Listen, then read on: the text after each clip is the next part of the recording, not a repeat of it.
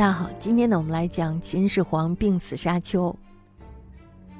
秦始皇呢，焚书坑儒是有他的目的性的，是吧？那么他把厚望呢，也寄予了长子扶苏，但是呢，扶苏却并没有理解秦始皇到底是怎么想的。扶苏说：“诸生都是孔子的门徒，陛下却严惩天下人，怎么会安心呢？”由于他的这个言论呢，并不合时宜，所以呢，他被派往上郡做蒙恬的监军。其实我觉得呢，是秦始皇把这个扶苏派出去历练了，因为大家要知道，掌管国家呢，你不能只有思想，你还得有兵权。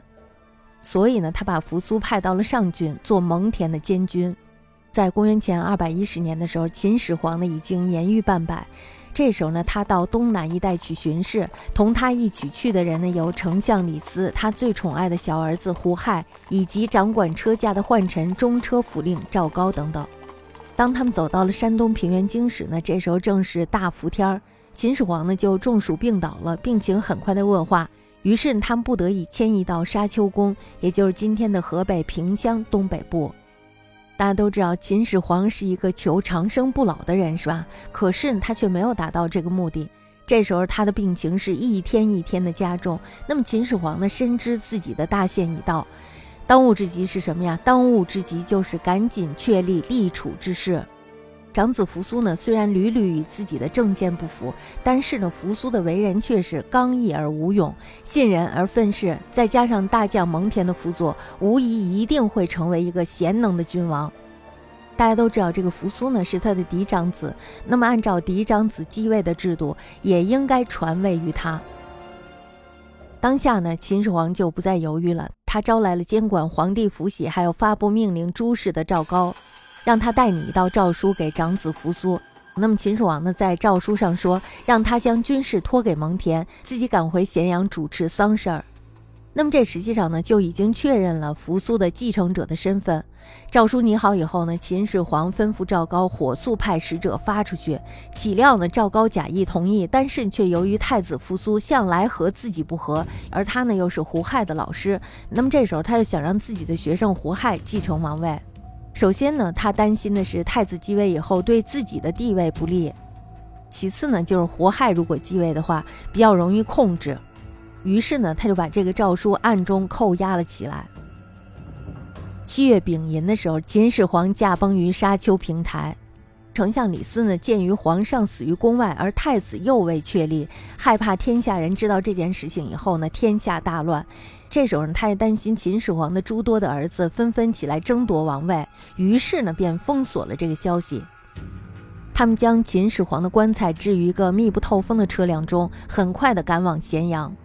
队伍所经之处呢，进献食物，百官奏事，一切如故。因此呢，当时除了随行的胡亥、赵高，还有五六个宠幸的臣子之外呢，没有人知道秦始皇已经死了。其余的人呢，也都被蒙在鼓里。那么在一天傍晚的时候呢，车队停下来住宿。这时候呢，赵高觉得时机已经到了，于是呢，便带着扣押的遗诏来见胡亥。他劝胡亥说。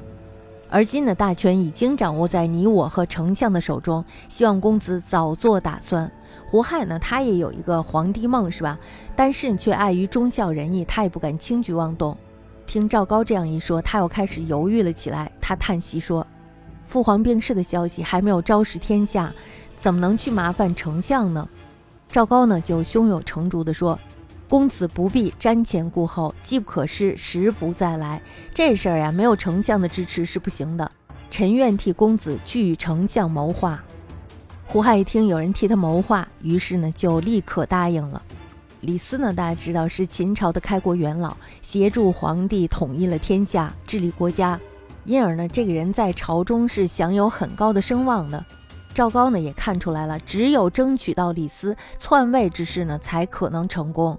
为此，他也颇费了一番心计。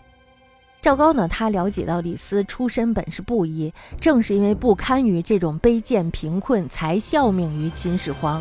而今呢，已经是位居三公，享尽了荣华富贵，但是他却依然每天都为自己的未来而担忧，唯恐有一天眼前的一切呢化为泡影。于是他便决定从李斯的这个性格弱点开始发动进攻。赵高呢径直找到了李斯，有恃无恐地对他坦言说：“皇帝驾崩一事，外人无从得知。给大公子扶苏的诏书还有府席就在我这里，定谁为太子，全在丞相与高的一句话。李斯呢，这时候是大惊，他听出来赵高呢想篡招改位，当下呢便拒绝了，而且呢还义正言辞地说：“如此大逆不道的话，怎么能从你的嘴里讲出来呢？”李斯本来出身低微，幸得皇上提拔，皇上现将天下的存亡安危托付给你我，怎么能够辜负他呢？那么赵高呢，这时候就看正面游说没有效果，于是呢便话锋一转说。丞相呀，依你之见，在才能、功绩、谋略以及扶苏的信任程度这方面，你与蒙恬将军谁强呢？大家都知道，这个皇子呢一直是跟着蒙恬的。那么这时候呢，李斯听了这话以后呢，就沉默了，黯然地说：“不及也。”赵高呢，这时候就开始进一步的试探，然后就说了：“说丞相是一个聪明人，其中的利害关系啊，恐怕比高看得更加清楚。大公子一旦继位，丞相之职必定会落入蒙恬之手，到那个时候，你能得善终吗？胡亥公子此人敦厚，实乃立嗣最佳人选，希望丞相还仔细的度量。”李斯听了这话以后呢，大家知道会是一个什么结果是吧？他必定会在心里进行一番激烈的思想斗争。那么最后呢，他终于向赵高妥协了。赵高呢知计已成，欣喜若狂，马上和李斯合谋，假托皇上之命立胡亥为太子。又另外呢写了一份诏书递到了上郡，以不忠不孝的罪名赐扶苏还有蒙恬死罪。扶苏呢在接到了诏书以后，如同晴天霹雳一般。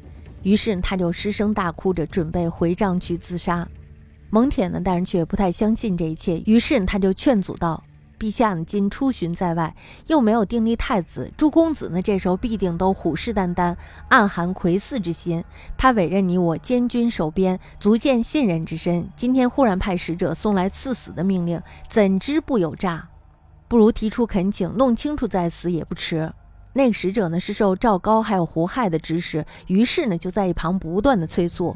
扶苏呢虽然已经看出来这份诏书是假的，但是呢仍然认为秦始皇在责备他，于是他就说了：“他说，陛下当年令我监军，已是无立我为太子之心也。今胡亥既定为太子，年最幼，陛下必恐诸侯不服，尤其是我。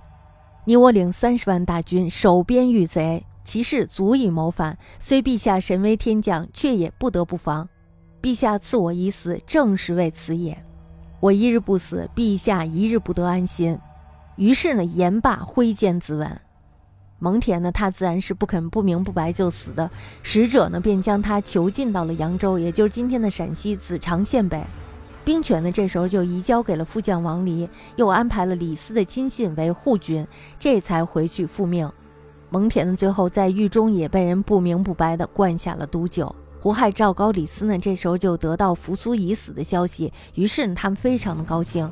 这时候呢，他们就急忙的赶回了咸阳，公布了秦始皇驾崩的消息，拥立胡亥即位，这就是秦二世皇帝。